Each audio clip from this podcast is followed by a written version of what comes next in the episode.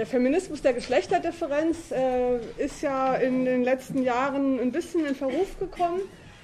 Ich äh, habe meinen Vortrag benannt Symbolische Unabhängigkeit, das Denken der Geschlechterdifferenz als politische Praxis. Ähm, was ich mit symbolischer Unabhängigkeit meine, das kommt im, im Lauf des Vortrags natürlich. Ähm, was mir wichtig ist, ist, dass ich das nicht als eine, einen philosophischen Ansatz vertrete oder kennengelernt habe, sondern eben tatsächlich als eine politische Praxis. Ähm, und ich fange gleich an mit dem Satz, der für mich das Leitmotto ist und der vielleicht auch der am kontroversesten aufgenommene. Das ist eine Aussage von Luisa Moraro. Luisa Moraro ist eine Philosophieprofessorin gewesen. Inzwischen ist sie emeritiert an der Universität von Verona und ist eine der Vordenkerinnen des italienischen Differenzfeminismus. Und sie sagt, schreibt, wir haben nicht gewählt, als Frauen geboren zu werden. Und gerade diese Tatsache macht es unabdingbar, das Frausein zu akzeptieren. Warum mir dieser Satz so wichtig ist, erklärt sich äh, weniger aus ähm, intellektuellen Überlegungen als vielmehr aus meiner Geschichte. Denn ich bin äh, mit dem Feminismus konfrontiert worden, so seit den 80er Jahren. Ich bin 1964 geboren, also als ich dann so an die Uni kam, äh, war der Feminismus, den ich da vorgefunden hatte, sehr geprägt davon, dass das Frausein irgendwie problematisiert wurde. Und das hat äh, mich zwar interessiert und ich konnte das auch theoretisch nachvollziehen, ich konnte dem aber keinen praktischen Ort in meinem Leben geben, denn ich empfand das Frausein, ähm, oder ich empfand das natürlich als Problem. Es ist ja offensichtlich, dass die Tatsache, als Frau geboren zu sein, jede Menge Probleme mit sich bringt. Das wisst ihr alle.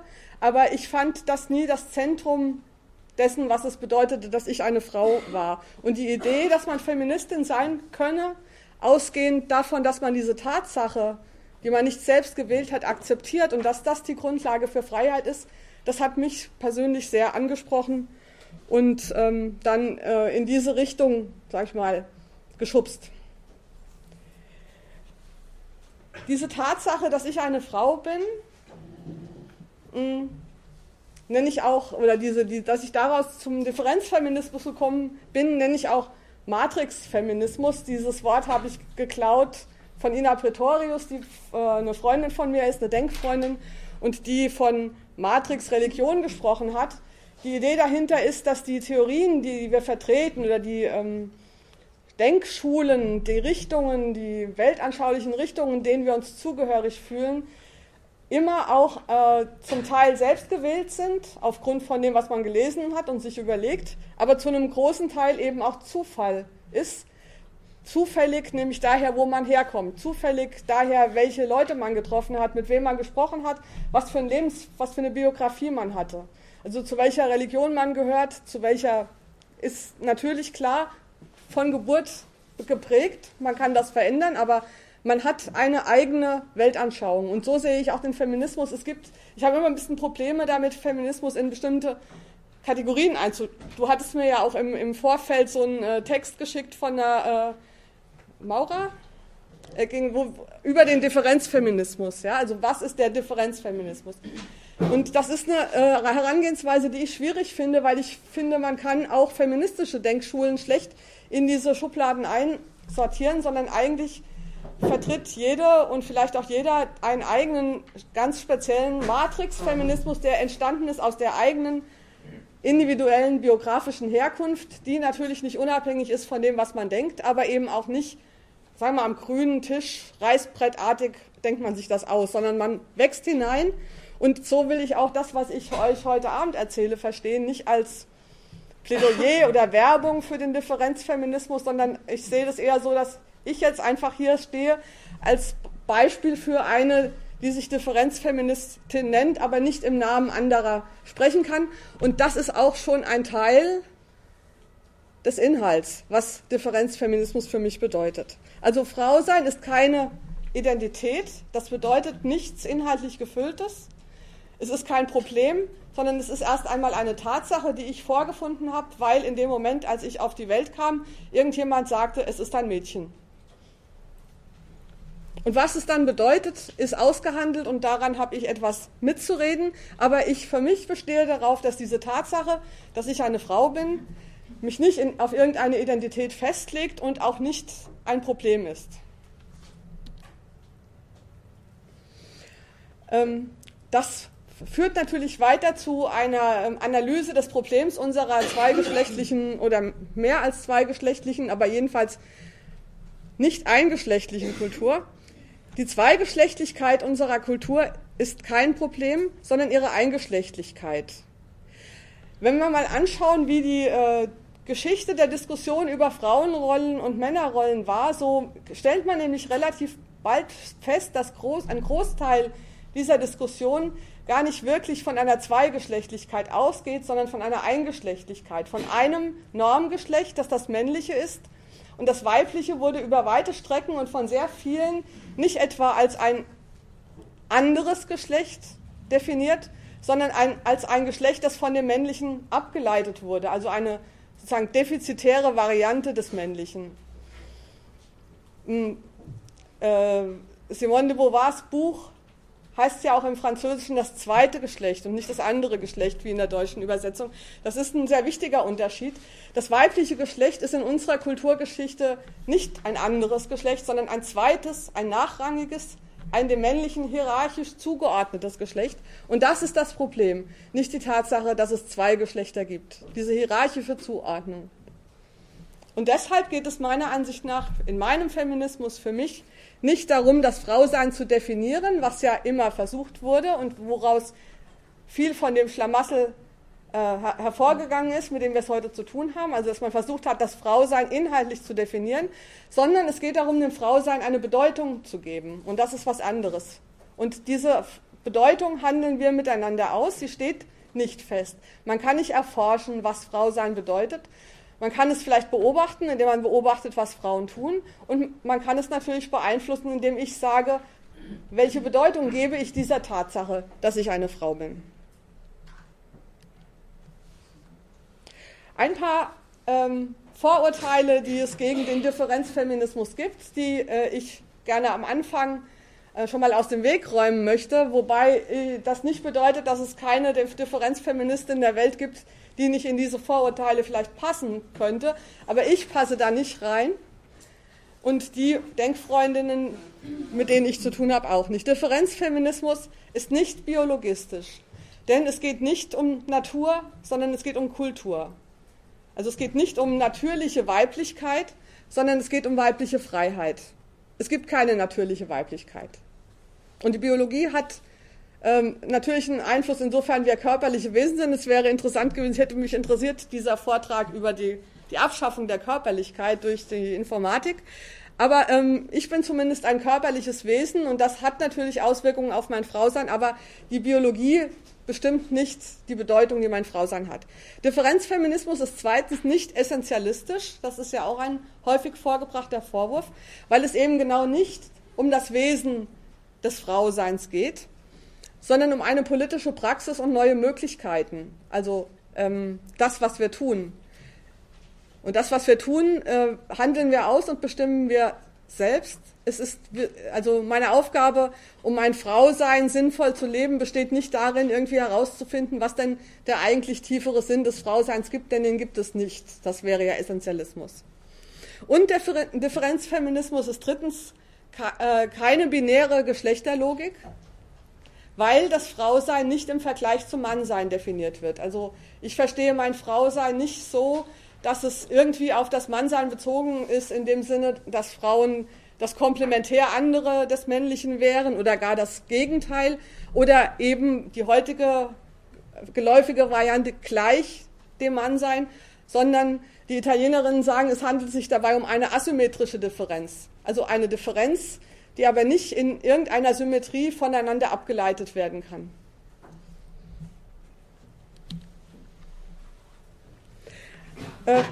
Eine der Vordenkerinnen des italienischen Differenzfeminismus aus den 70er Jahren ist Carla Lonzi und sie hat schon 1975 in ihrem auch heute noch sehr interessanten Text Wir pfeifen auf Hegel, den es auch auf Deutsch gibt, ähm, geschrieben, die Gleichheit ist, der Geschlechter ist heute das Gewand, mit dem sich die Unterordnung der Frau tarnt. also die, ich denke, äh, das war 1975, als die Gleichstellung ja noch nicht so weit vorangeschritten war, wie sie heute ist, ziemlich visionär. Heute haben wir sehr viele Beispiele dafür, wie das funktioniert. Die Gleichstellung der Geschlechter ist das Gewand, mit dem sich die Unterordnung der Frau tarnt. Jetzt mal ein ganz plattes Beispiel Unterhaltsrecht. Ja? Die Gleichstellung der Geschlechter als, ähm, als, als, als Begründungszusammenhang dafür, dass äh, man Frauen Ressourcen wegnimmt, materielle zum Beispiel. Ein schönes Beispiel für diese ähm, Tendenz habe ich bei Twitter gefunden.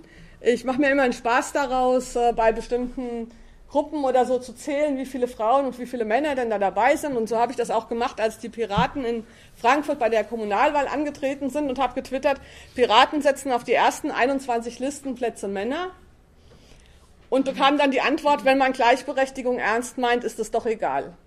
Das ist also ein sehr schönes Beispiel dafür, wie die, der Begründungszusammenhang der Gleichstellung dazu führt, dass die Welt wieder vermännlicht. Das ist auch so eine Diagnose, die ich habe, dass im Zuge der Gleichstellungsbewegung die symbolische Ordnung, die Welt wieder männlicher wird, weil äh, Frauen mehr oder weniger gezwungen sind, sich äh, dem anzupassen, was die Männer für sich historisch als öffentliche Organisationsweise von Institutionen zum Beispiel äh, erfunden haben. Das äh, sieht man auch an den ganzen äh, Ratgeberbüchern, die ja regalfüllend sind, die seit 10, 20 Jahren geschrieben werden, wie Frauen, ähm, was Frauen machen müssen, um erfolgreich zu sein, um Karriere zu machen. Sie müssen also letzten Endes unterm Strich äh, die Männer kopieren. Das ist der Rat, der gegeben wird. Also genauso Gehaltsverhandlungen führen, genauso Führungspositionen ausfüllen, wie das eben in diesen Institutionen üblich ist. Sie müssen die Spielregeln lernen, die da erfunden wurden. Also unter diesem Schlagwort der Gleichstellung, der Gleichberechtigung wird die Unterordnung der Frau heute mehr gefährdet, das wäre die These, als durch äh, Leute wie Eva Herrmann, ja, also die das Gegenteil machen. Ja. Tatsächlich war Haupt, der Hauptfokus, als der italienische Differenzfeminismus entstanden ist in den 80er Jahren, äh, auch nicht das, was später unter Queer diskutiert wurde, was damals ja noch gar nicht als, als Thema da war, sondern eine Kritik an der Gleichstellungspolitik, die ja in den 80er Jahren äh, äh, erfunden wurde. In den 80er Jahren wurden diese ganzen Frauenfördergesetze, was ein grauenhafter Begriff, ja, äh, eingeführt oder Gleichstellungsbeauftragte, ähm, Frauenförderung. Und da gibt es diesen schönen Comic von Pat Carra, der, diese, der das Problem dieser Gleichstellungslogik einfach sehr schön auf den Punkt bringt. Ja? Frauen und Männer sind gleich, gleich den Frauen oder gleich den Männern, ist halt die Frage. Und die Antwort, wie es in der Politik weitergegangen ist, ist eindeutig äh, gewesen, die, gleich den Männern. Ja? Die Welt sollte so bleiben, wie sie ist, nur dass man den Frauen jetzt erlaubte oder sie sozusagen auch ermutigte oder dahin förderte, dass sie gleichermaßen sich wie die Männer an, diesen, an dieser Gesellschaft beteiligen sollten. Ähm, und aus dieser Kritik an dieser Gleichstellungsforderung, diesem Gleichstellungs- und Emanzipationsfeminismus heraus haben die Italienerinnen sozusagen ihre andere Herangehensweise entwickelt ähm, also gegen die Forderung nach Quoten, gegen die Forderung nach Frauenförderung oder Gleichstellung. Dem setzten sie die These entgegen, dass die Freiheit der Frauen nicht von anderen hergestellt werden kann, also dem Staat, der entsprechende Gesetze macht, oder den Männern, die die Frauen, den Frauen erlauben, sich in ihren Kreisen auch zu beteiligen, sondern nur durch das politische Handeln der Frauen selbst entsteht ähm, gegen eine Politik der Forderungen. Also Sie sagten, Feminismus kann nicht darin sich bestehen, dass wir Forderungen erheben an den Staat, weil damit oder an die Männer, weil damit geben wir natürlich Autorität an den Staat und an die Männer ab. Das heißt, wir machen uns davon abhängig, unsere eigene Freiheit davon abhängig, dass die uns etwas gewähren oder erlauben. Damit zusammenhing auch schon äh, eine große Kritik an der Vorstellung, es gebe ein gemeinsames Wir der Frauen. Das ist ja die Logik, wenn man Frauenförderung betreibt oder Frauengleichstellung organisiert, das setzt ja voraus, dass es irgendwie ein gemeinsames Wir der Frauen gibt, die man da fördern konnte. Also dem setzen sie entgegen, es gibt nichts, das gemeinsame Wir der Frauen nicht. Ähm, sondern was notwendig ist, ist, ähm, was sie dann als politische Praxis vorgeschlagen haben, war aufmerksam zu sein für die konkreten Beziehungen unter Frauen, also nicht die Frauen in ihrer großen Solidarität, sondern zwei oder drei oder mehrere Frauen, die sich ähm, gemeinsam auf den Weg machen und sich in einer Beziehung zueinander gegenseitig Autorität zuzusprechen, zu, um dann Wege zu finden, die Welt zu verändern, damit die Welt so wird, wie sie sie sich wünschen. Das äh, heißt also dieses sich anvertrauen, ich vertraue meinen Wunsch nach weiblicher Freiheit und nach einer anderen Welt eben nicht dem Staat oder den Männern an, sondern anderen Frauen und wir versuchen eine experimentieren mit einer politischen Praxis, der Weltveränderung. Das äh, sich anvertrauen ist dann in Deutschland unter dem Begriff Affidamento in die Diskussion eingegangen. Das hat eigentlich, das hört sich so immer so, es wurde dann so ein bisschen ein Schlagwort, aber eigentlich ist es eben nur diese Übersetzung von sich anvertrauen und der Grund, warum hier das Wort Affidamento in Deutschland in Umlauf kam, lag einfach daran, dass äh, in ihrem Buch, also dem äh, äh, Buch, wo dieses Konzept erstmals beschrieben wurde, äh, das in Deutsch 1989 erschienen ist unter dem Titel Wie weibliche Freiheit entsteht. Da wurde dieses Affidamento eben nicht übersetzt, sondern im italienischen Original stehen gelassen. Ja. Also deswegen äh, ist das hier so zum Schlagwort gekommen. Interessant ist auch, ähm, dass der eigentlich italienische Titel dieses Buches äh, nicht heißt, wie weibliche Freiheit entsteht, sondern non credere di avere dei diritti, also nicht glauben, Rechte zu haben. Das ist ein ein, äh, ein Satz von Simone Weil. Und ich finde, im Zusammenhang mit dem Kachelmann-Prozess hat das eine ungeheure Aktualität, dieses Motto. Also nicht glauben, Rechte zu haben, in dem Sinn nicht zu glauben, dass der Rechtsstaat oder das Rechtesystem in der Lage ist, die weibliche Freiheit herzustellen.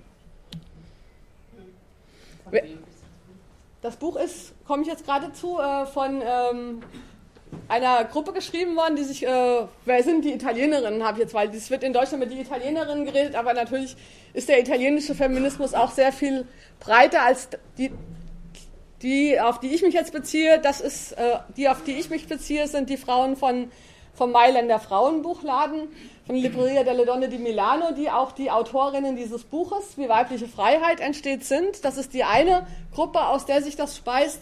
Und die andere Gruppe ist die Philosophinnengemeinschaft Diotima an der ähm, Universität von Verona. Das ist eine Gruppe, die sich auch in den 80er Jahren gegründet hat und seither bis heute jedes Jahr eine Ringvorlesung macht. Ähm, und auch fast jedes Jahr ein Buch herausgibt. Und zwei dieser Bücher habe ich ähm, zusammen mit anderen ins Deutsche übersetzt. Wir zusammen mit Dorothee Markert ähm, arbeiten wir gerade an der Übersetzung des neuesten Buches. Das wird nächstes Frühjahr erscheinen und hat dann den Titel Politik und Macht sind nicht dasselbe. Und zusammen, zusätzlich von diesen beiden Gruppen gibt es natürlich noch viele andere Projekte, die sich dann äh, ausgehend auch von der deutschen Diskussion um wie weibliche Freiheit entsteht, ausgebreitet hat und die verschiedene Projekte und ähm, Kongresse und so weiter veranstaltet. Unter anderem diese Gruppe, mit der wir zusammen dieses Grundeinkommenstext geschrieben haben, 1994. Da sind die meisten auch in dieser Schule, sag ich mal, drin. Ähm, das sind also die Italienerinnen. Und äh, hier das Foto zeigt uns, wie wir vor einigen Jahren in, in Verona waren. Äh, wir besuchen uns immer mal wieder gegenseitig und die zweite von rechts ist Chiara Zamboni die spielt gleich noch eine Rolle, weil sie diejenige ist, praktisch, die mich zum Feminismus bekehrt hat. Das wollte ich vorhin noch sagen mit der, mit der, Mat, mit der, mit der Matrix-Feminismus. Also der, der zufällige Anteil meines äh, Differenzfeminismus ist, dass ich einfach 1994 bei einer Tagung war als Journalistin, um darüber zu schreiben, wo Chiara Zamboni Referentin war. Und weil ich Italienisch konnte, setzte man mich beim Abendessentisch neben sie, um, damit sie jemand hat, um sich zu unterhalten. Und aus dieser Begegnung ähm, wurde ich sozusagen, kam ich in Beziehungen zu diesen, zu ihr und dann damit eben auch zu anderen italienischen Feministinnen. Und zwar war das Interessanteste oder das, was ähm, mich am meisten an ihr beeindruckt hat, war, ich war ja Journalistin und ich war ja, wie ich vorhin schon sagte, dem Feminismus oder der Frauenbewegung gegenüber positiv eingestellt. Damals gab es ja auch noch nicht viele Männer in den Redaktionen, also wenn irgendwo was ein Frauenthema war, wurde ich hingeschickt, ja.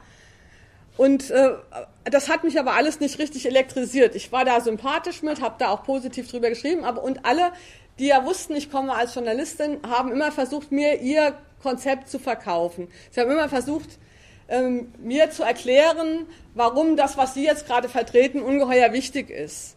Und Chiara war eben die Erste, die äh, nicht versucht hat, mich zu, zu missionieren und mir was zu verkaufen, sondern sie hat dauernd den ganzen Abend gefragt, und du, was denkst du denn?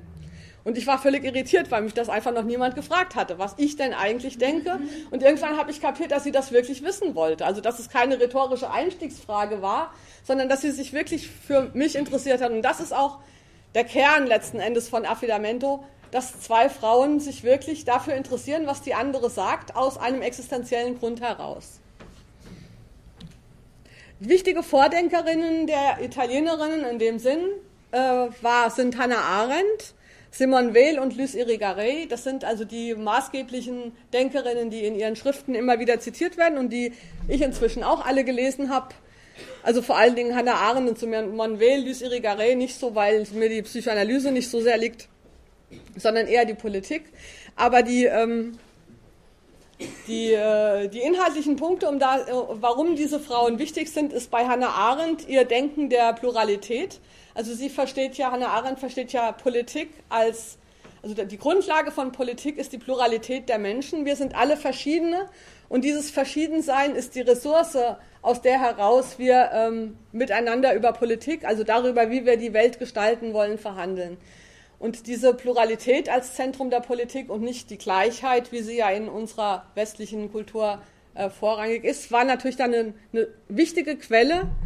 Simone Weil ähm, ist sehr wichtig, dass eine französische ähm, Anarchistin und Mystikerin, also 1920, 30 hauptsächlich aktiv.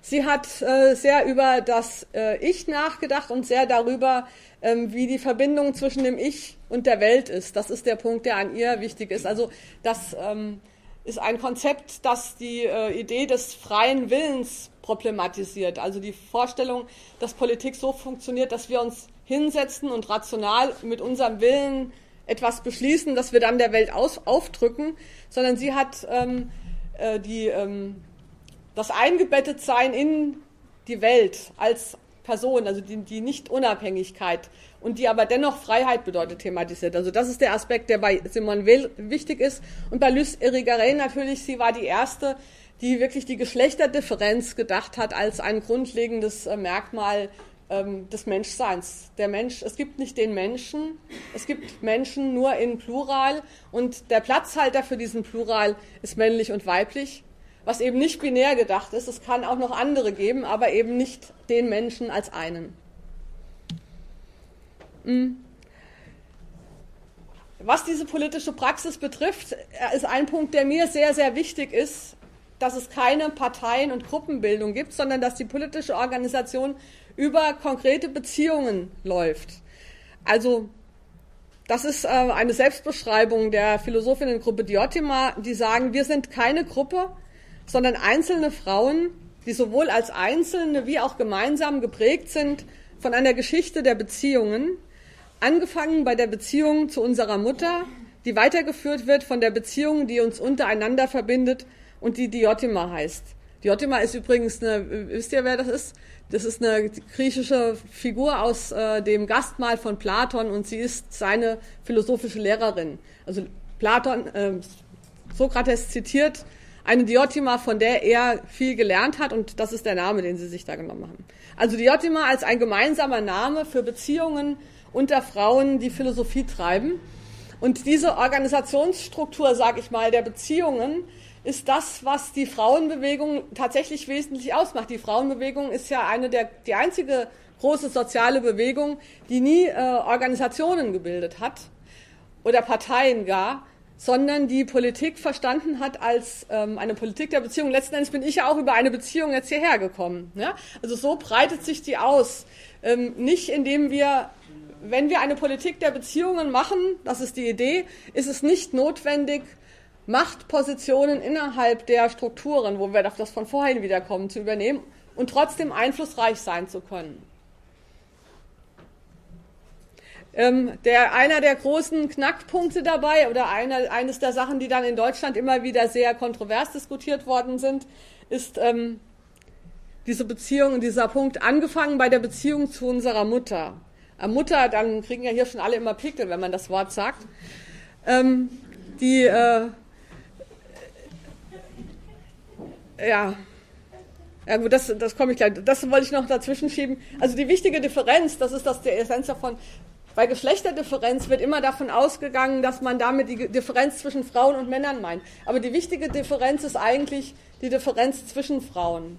Also der, die, das ist, äh, wenn man von Hannah Arendts Pluralität herkommt und man guckt sich die Politik der Frauen an, dann kann das nur bedeuten, dass die Frauen in ihrer Pluralität Politik machen und dass diese Beziehungen genau nicht Beziehungen zwischen Gleichen sind, sondern eben zwischen Ungleichen. Also die Differenz zwischen Frauen ist der Hebel für eine feministische Politik. Und damit kommen wir dann eben auch angefangen zu dieser ersten Beziehung zu unserer Mutter. Ähm, das ist das kontroverse Buch dazu, das äh, Luisa Moraro Anfang der 90er geschrieben hat, Die symbolische Ordnung der Mutter. Ist leider, leider in der deutschen Übersetzung ziemlich schlecht übersetzt also mühsam zu lesen, was nicht am Buch liegt, sondern an der Übersetzung. Aber da drin steht zum Beispiel der Satz, das Selbstbewusstsein entsteht zusammen mit der Dankbarkeit gegenüber der Frau, die mich zur Welt gebracht hat. Das ist oft sehr missverstanden worden, als würden jetzt so zuerst schon mal Differenzfeministinnen, Essentialismus, Biologismus und dann auch noch Mutter, ja, äh, wo wir doch, ähm, wo Mutterschaft doch was ganz Schreckliches ist und der Sargnagel des Feminismus und der weiblichen Freiheit die wir unbedingt loswerden müssen und jetzt den Männern rüberschieben. Die, äh, das Reden über die Mutter tun die Italienerinnen nicht aus der Perspektive des Mutterseins, sondern aus der Perspektive des Tochterseins. Also die Beziehung, die ich zu meiner Mutter habe oder die Frauen überhaupt zu ihren Müttern haben, sehen Sie, äh, ist ein Dreh- und Angelpunkt der weiblichen Genealogie. Also das, was es bedeutet, als Frau in der Welt zu sein.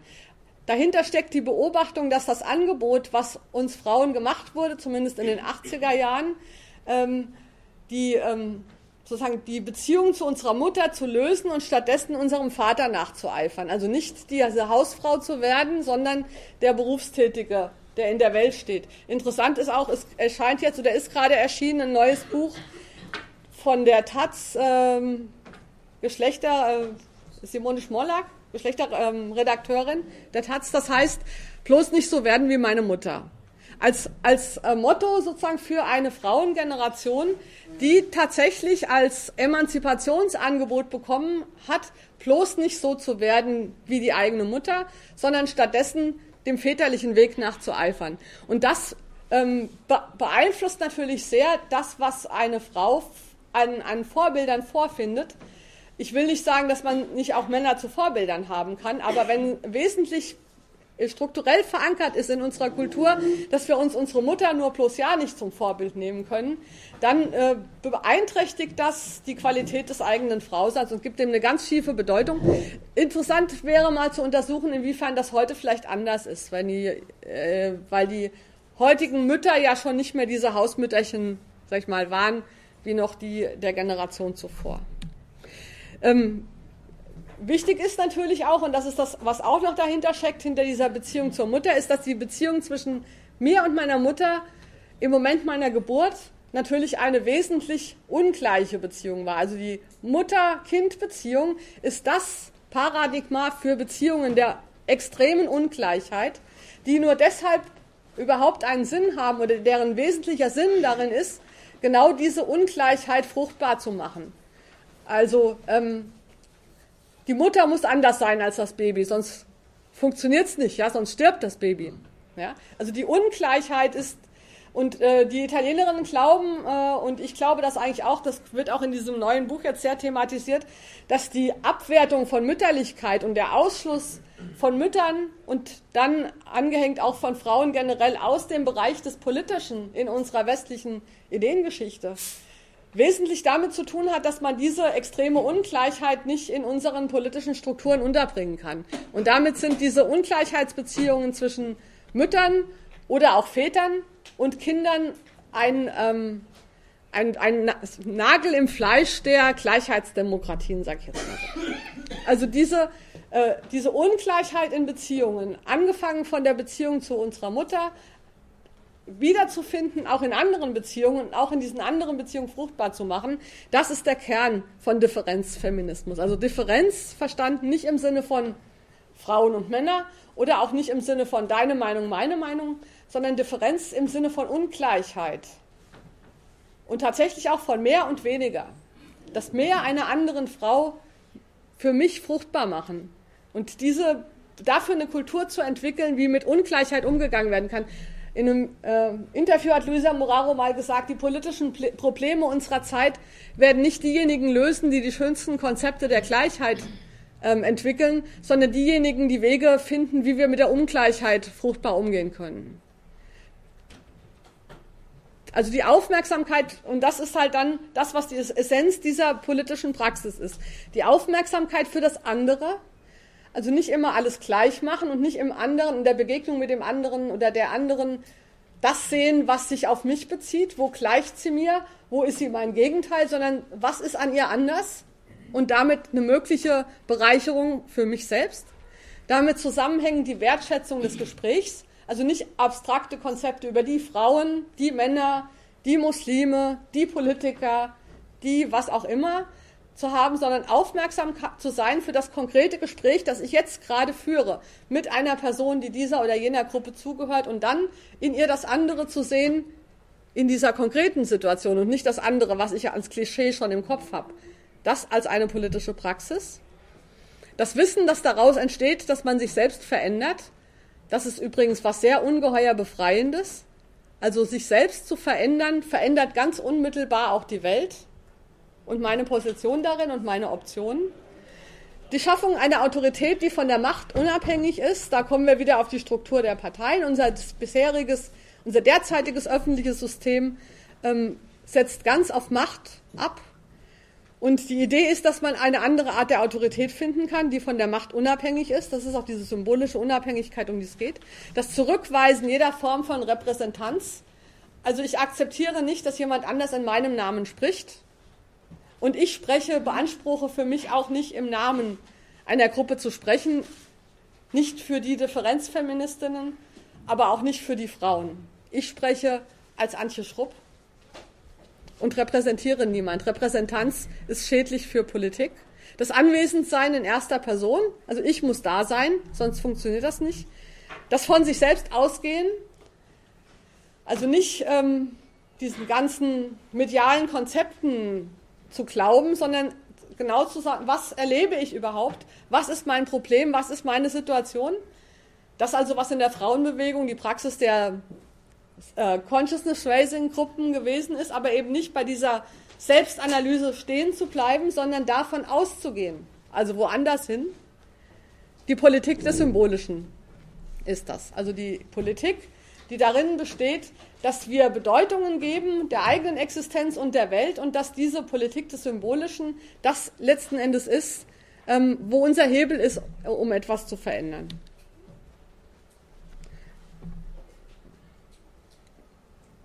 Und das ist die Herausforderung, die damit verknüpft ist.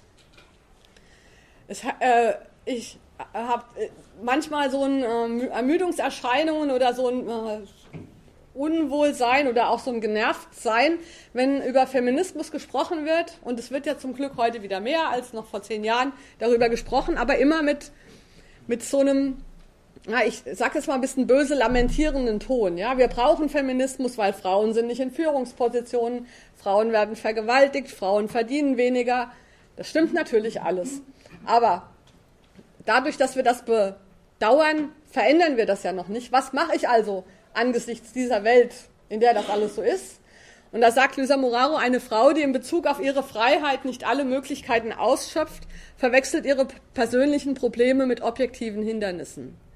Wir haben zu wenig Aufmerksamkeit auf das, was wir machen können und auf das, was sozusagen äh, uns auch ermöglicht, ein Stück weit frei zu sein von diesen Beschränkungen der Welt. Wir haben keinen Rechtsanspruch darauf, in eine Welt geboren zu werden, in der alles schon perfekt geregelt ist. In der Welt ist nie alles perfekt geregelt, sondern es ist die Aufgabe der Menschen, sich ausgehend von ihrer eigenen Position in dieser Welt zu bewegen. Das kann auch bedeuten, politische Forderungen zu stellen. Aber es ist wichtig für sich selbst auch den Unterschied zu sehen zwischen dem, was ein tatsächlich objektives Hindernis ist und das, äh, was nur, sage ich mal, meine persönliche Bequemlichkeit ist oder Feigheit. Simone Weil hat es Faulheit genannt.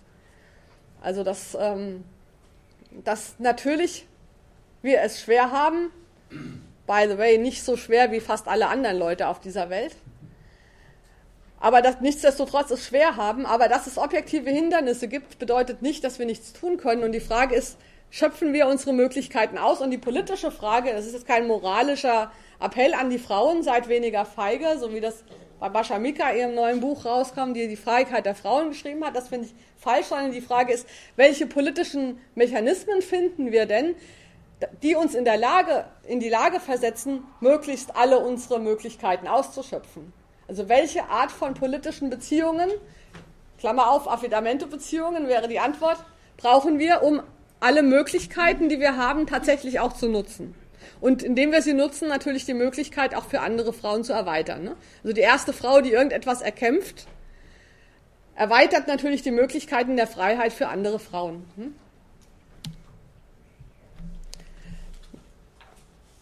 Ja, das war dann auch ein, ein, ein, sehr kontrovers diskutierte These, das Patriarchat ist zu Ende. Ähm, eine Flugschrift aus Italien von 1996. Die Frauen glauben nicht mehr daran und damit ist es zu Ende. Es hat so lange angedauert, also das Patriarchat, wie es für das Denken der Frauen etwas bedeuten konnte. Jetzt, da es dazu nicht mehr imstande ist, kann es nicht weiter existieren. Das Patriarchat ist abhängig davon, dass die Frauen ihm Glaubwürdigkeit zusprechen. Und ich meine, eine Politik der Forderungen bedeutet dem Patriarchat Glaubwürdigkeit und Autorität zuzusprechen. Wenn ich nicht mehr daran glaube, hat das Patriarchat keine symbolische Macht mehr über mich. Es kann mich natürlich immer noch ärgern, ja, weil es ist ja immer noch da in Form von objektiven Hindernissen. Aber eine Möglichkeit, meinen Handlungsspielraum zu erweitern, ist, dass ich ihm die Autorität aufkündige. Also als Beispiel dafür, ähm, ein gutes Beispiel dafür war meine eigene Doktorarbeit, denn ich hatte sie angefangen ähm, in einem Zustand, als das Patriarchat für mich noch nicht zu Ende war. Das heißt, ich glaubte tatsächlich, dass diese Universität und die darin vorhandenen Professoren die Qualität meiner Arbeit zum Beispiel beurteilen müssten und versuchte also etwas zu schreiben, was denen möglichst gut gefällt, um diese Anerkennung zu bekommen. Und als ich gemerkt habe, können die denn überhaupt die Qualität meiner Arbeit beurteilen? Oder wer soll die denn beurteilen können? Und ich dann beschlossen habe, ich wüsste ein paar Frauen, von denen ich tatsächlich glaube, dass sie das können. Und wenn die sagen, meine Arbeit ist gut, gebe ich sie ab. Und mir ist dann letzten Endes egal, ob sie anerkannt wird oder nicht von dem Patriarchat. Also versteht ihr, was die die veränderte Perspektive ist. Die sieht man nicht unbedingt in dem Handeln, weil ich habe ja dann doch die Arbeit abgegeben und den Doktor mir abgeholt. Aber was bedeutet, ähm, was bedeutet mir die Anerkennung patriarchaler Instanzen? Das ist letzten Endes die Frage, die wir uns stellen müssen. Und das ist was anderes, als wo behindern Sie mich? Wo muss ich mich mit Ihnen arrangieren? Wo legen Sie mir Steine in den Weg und so weiter und so fort? Das ist ein Problem, das wir angehen müssen. Aber bedeuten Sie für mich selber tatsächlich etwas? Gebe ich Ihnen Autorität? Das ist eine Sache, die ich selbst in der Hand habe. Nicht alleine, aber in Bezug äh, auf Nahme auf andere Frauen, auf andere Orte der Autorität, ähm, auf die ich mich wesentlich beziehe. Ja, und aus, von da ausgehend ähm, muss dann irgendwann aufhören, damit wir noch zum Diskutieren kommen. Wie lange soll ich dann. Ja. Wie lange rede ich denn schon so? Haben wir noch ein bisschen Zeit? Okay. Es geht in dieser Art Feminismus, oder für mich geht es im Feminismus nicht darum, die Situation der Frauen in der Welt zu beschreiben und zu verbessern, sondern es geht um die Welt. Also nicht um das Verhältnis der Geschlechter, sondern um die Welt. Und die Erfahrung oder meiner Meinung nach oder meiner Analyse nach ist es nicht möglich, die Welt sinnvoll zu beschreiben, ohne die Geschlechterdifferenz zu thematisieren. Also nehmen wir Begriffe wie Gerechtigkeit, Politik, Liebe, Freiheit und so weiter. So kann man über diese Begriffe nichts Vernünftiges sagen, ohne auch über die Geschlechterdifferenz zu reden, denn diese Begriffe sind wesentlich mit Konzepten von Frausein und Mannsein verknüpft. Es gibt keine geschlechtsneutrale Politik. es gibt keine geschlechtsneutrale Gerechtigkeit, es gibt keine geschlechtsneutrale Liebe und keine geschlechtsneutrale Freiheit. Das, was Männer in der westlichen Tradition über diese Dinge gesagt haben, ist für mich nicht gültig. Denn sie haben dabei die Geschlechterdifferenz entweder nicht thematisiert, also sind ganz selbstverständlich davon ausgegangen, dass ihr Blick der normale und einzig legitime ist, oder sie haben die Geschlechterdifferenz auf eine Weise thematisiert, mit der ich nicht einverstanden bin, nämlich indem sie eben Frauen als untergeordnete oder abgeleitete äh, Kategorien begriffen haben. Und deswegen muss ich sagen, ähm, es ist interessant, ich lese mir das auch durch, aber Autorität hat es für mich nicht. Und wenn mir dann jemand kommt mit Hobbes und so weiter äh, im Bereich der Politik, dann sage ich ja, wer ist Hobbes? Auch nur so ein Mann. Die Italienerinnen haben bei ihrem Versuch, die Philosophie neu zu denken, anfangs eine Praxis für sich ähm, erprobt oder erfunden, die sehr fruchtbar war. Und die bestand darin, wir reden über die Themen, ohne irgendeinen eine männliche Autorität zu zitieren. Also damals in den 80er Jahren gab es ja noch fast keine weiblichen Autoritäten zum Zitieren. Heute haben wir da schon ein bisschen im Angebot. Aber zu sagen, wir sprechen mit unseren eigenen Worten über diese Themen, die uns interessieren und wir zitieren niemanden. Also dieses Sprechen in erster Person ist eine sehr interessante Praxis, denn oft ähm, ist die Versuchung eben groß, das, was man selbst sagen will, abzufedern mit irgendwie Aristoteles hat es auch schon gesagt oder so, ja. Aber Aristoteles ist keine Autorität, jedenfalls nicht von sich genommen. Ich kann ihm neue Autorität zusprechen, ja, wenn ich das will. Aber nur weil Aristoteles in unserem Kanon vorkommt, hat er für mich noch lange keine Autorität.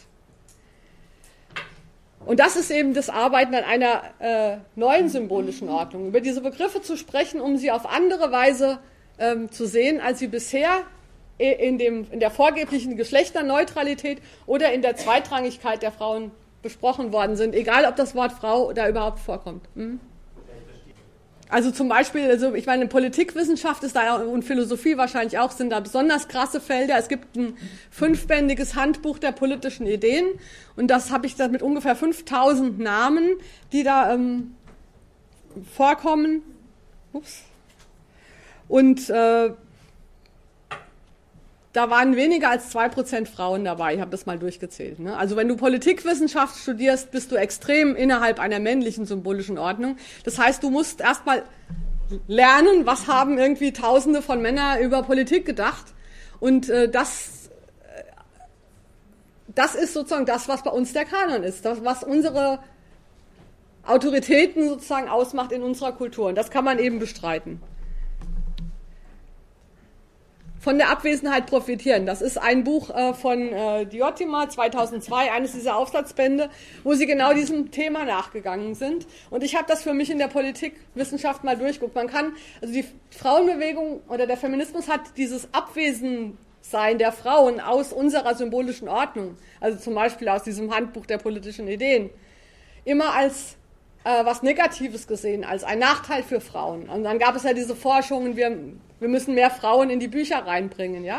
Also wir müssen jetzt ein zehnbändiges Handbuch der politischen Ideen machen, wo dann die anderen fünf Bände voller Frauennamen sind. Das war so ein bisschen die, der Versuch, das zu lösen.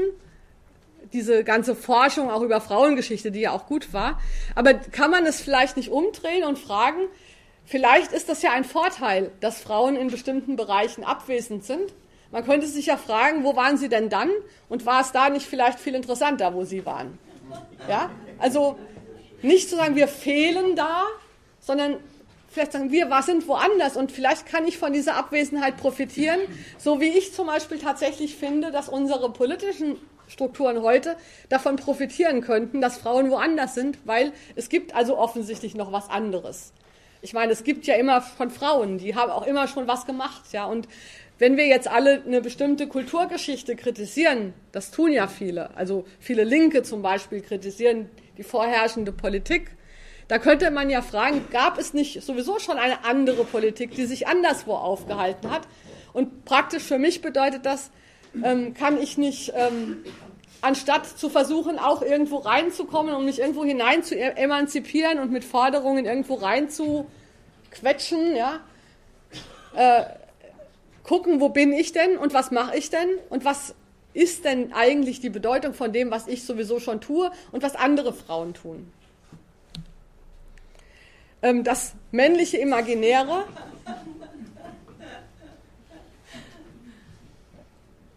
Diese öffentlichen Bereiche, die männerdominiert sind, leben vom männlichen Imaginären. Das kommt in diesen beiden Bildern sehr schön äh, heraus, die sehr gut zeigen, wie bestimmte Positionen einfach mit Männlichkeit verknüpft sind. Und ich will, äh, will, will, also wer will denn sowas sein? Also ich glaube ja, dass es auch viele Männer nicht sein wollen. Und dass natürlich für diese Männer, die das nicht sein wollen, die Differenz der Frauen interessant sein könnte, weil die sind da schon gar nicht. Ja? Also man muss sich dann gar nicht unter Umständen daran abarbeiten, weil es gibt schon etwas anderes. Äh, dieses männliche Imaginäre, das mit unserem öffentlichen Leben verknüpft ist, wenn man das einmal äh, gesehen hat, muss man das dauernd wiedersehen und dauernd drüber lachen. Ähm, Ina Pretorius hat das auch mal die Praxis der Trivialisierung des Männlichen gen genannt. Also es gibt manche Sachen, die Männer einfach ungeheuer wichtig finden, bestimmte Männer, die das auch als Männlichkeit inszenieren. Und das ist oft einfach nur zum Lachen und gleichzeitig zum Heulen, weil die natürlich tatsächlich Macht haben und äh, anderen Menschen das Leben vermiesen können. Aber für sich genommen ist es einfach lächerlich. Wobei, ja gut, ne? das ist auch so eine Sache, die immer äh, vorgebracht wird, wenn ich die Geschlechterdifferenz thematisiere, kommt eigentlich fast immer der, aber das geht doch gar nicht, das, die Männer und die Frauen gibt es doch nicht. Und wenn ich dann sage, Frauen haben nicht äh, so viel Lust auf äh, solche Militärabzeichen.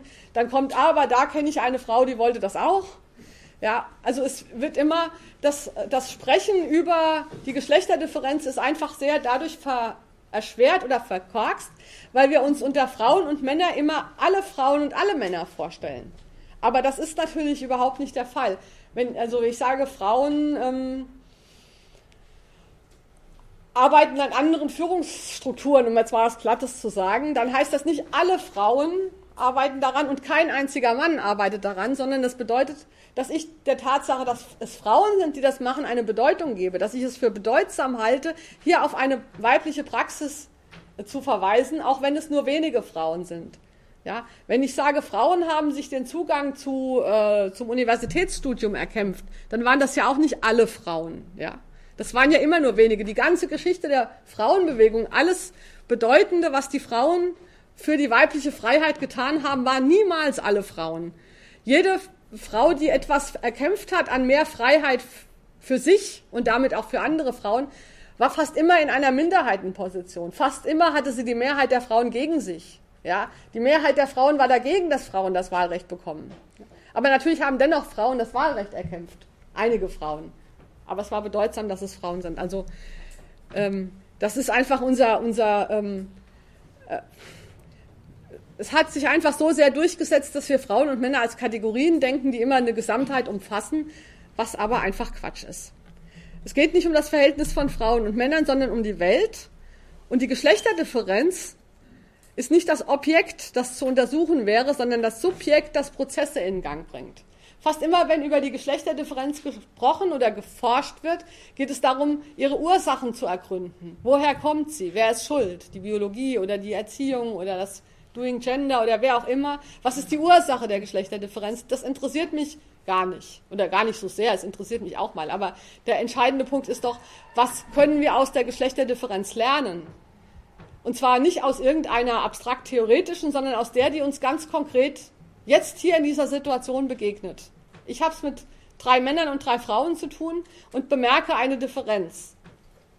Dann kann ich doch überlegen, welcher Konflikt kommt hier hoch? Was lerne ich aus dieser Differenz? Manchmal beobachte ich auch keine Differenz und dann gibt es auch nichts zu untersuchen, ja. Aber die Geschlechterdifferenz, wo sie sich zeigt, also wo es die Situationen aufkommen, in denen es klare unterschiedliche Präferenzen von Frauen und Männern gibt, da ist es meiner Meinung nach interessant, nicht zu überlegen, wie kriegen wir die möglichst weg, ja? Was meistens bedeutet, wie kriegen wir die Frauen dazu, sich zu verändern und auch so zu werden wie die Männer, sondern interessanter ist zu schauen, was für ein Konflikt, was für ein politischer Konflikt steckt jetzt hinter dieser Differenz. Und wie thematisieren wir den und wie gehen wir dann damit um? Was machen wir dann? Streiten wir uns? Überzeugen wir uns gegenseitig? Ja? Also nicht abstrakt über die Geschlechterdifferenz reden, sondern aufmerksam sein und ein Bewusstsein dafür zu haben, sie zu sehen, wenn sie sich irgendwo zeigt.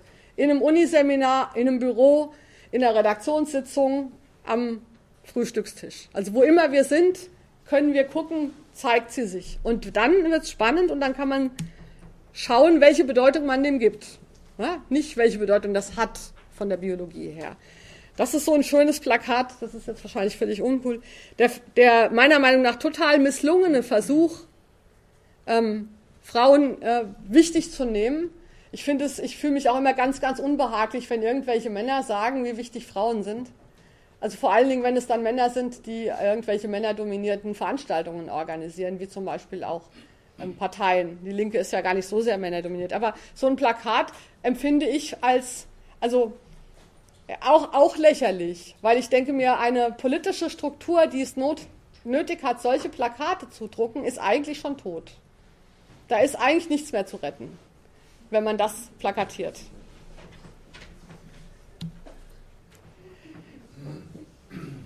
Ich habe das auch mal genannt, Politik verkörpern statt Stellung beziehen.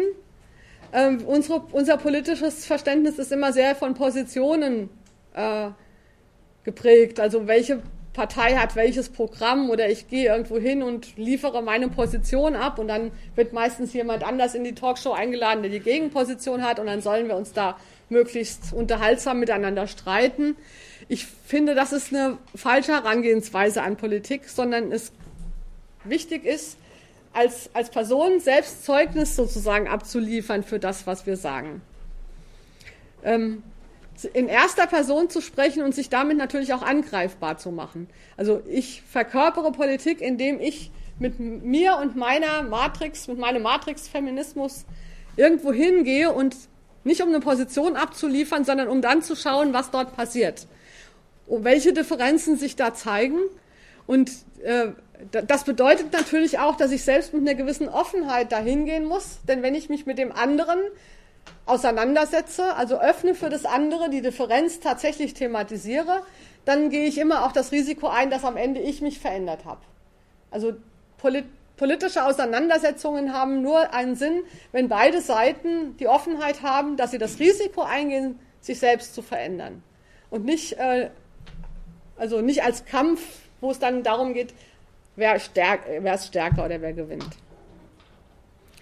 Das ist das neue Buch. Macht und Politik sind nicht dasselbe. Und ich glaube, dass, äh, also das jetzt entstanden ist aus, diesem, aus dieser feministischen Richtung, aber überhaupt keine rein feministische Sache mehr ist, denn es geht tatsächlich um eine Analyse unserer Welt und ihrer politischen Institutionen.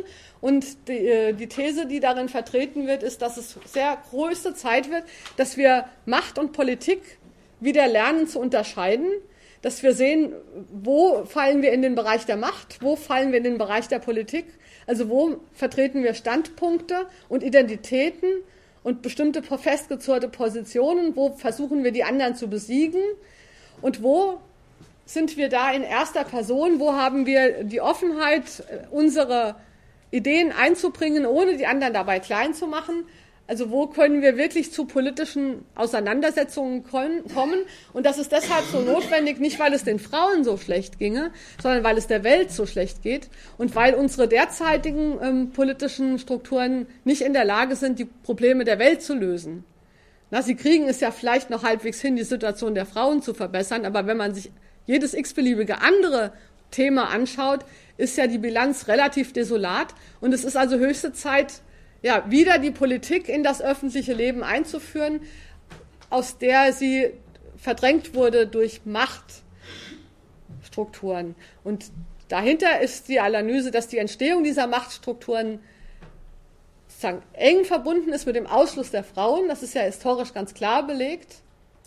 Ähm, dass also die, diese Art von politischer Struktur, wie wir sie haben, gründet auf dem Ausschluss der Frauen. Jetzt werden wir eingeschlossen, aber diese Einsch dieser Einschluss ist eben nicht die Lösung, sondern die Strukturen müssen sich ändern und die Geschlechterdifferenz ist dabei ein Hebel, den wir benutzen können. Ja, muss ich das noch sagen? Symbolische Unabhängigkeit gibt es natürlich auch für Männer. Das habe ich ja vorhin schon angedeutet. Ähm, es geht nicht darum, dass Frauen die Besseren sind, ja, oder äh, die Weisheit mit Löffel gefressen hätten und jetzt sozusagen nur die Welt missionieren und verbessern können, sondern es geht da, darum, dass dadurch, dass die Ursache der Probleme unserer politischen Kultur eng mit dem Ausschluss der Frauen und der Etablierung einer gewissen Geschlechtersymbolik zusammenhängen, die Auflösung davon auch durch eine Bearbeitung dieser Geschlechtersymbolik passieren kann, weil wir darin eine Ressource haben. Wir haben sozusagen die Erinnerung daran, was schon bei der Gründung dieser Institution falsch gelaufen ist. Und ich als eine Frau, eine, die zufällig als Frau geboren wurde, eine Tatsache, die ich vorgefunden habe, habe die Tatsache vorgefunden, dass ich als Person verkörpere einen Teil dieses Problems. Und deshalb kann ich mit meiner Person auch vielleicht zur Lösung dieses Problems beitragen. Und das setzt eben voraus, dieses gemeinsame Arbeiten an einer besseren Welt setzt vor allen Dingen eben voraus, die Differenzen zu akzeptieren und eben bereit zu sein, die damit verbundenen Konflikte auszuhandeln und zu verhandeln und zum, auf die politische Tagesordnung zu setzen. Soweit mein Vortrag. Danke fürs Zuhören.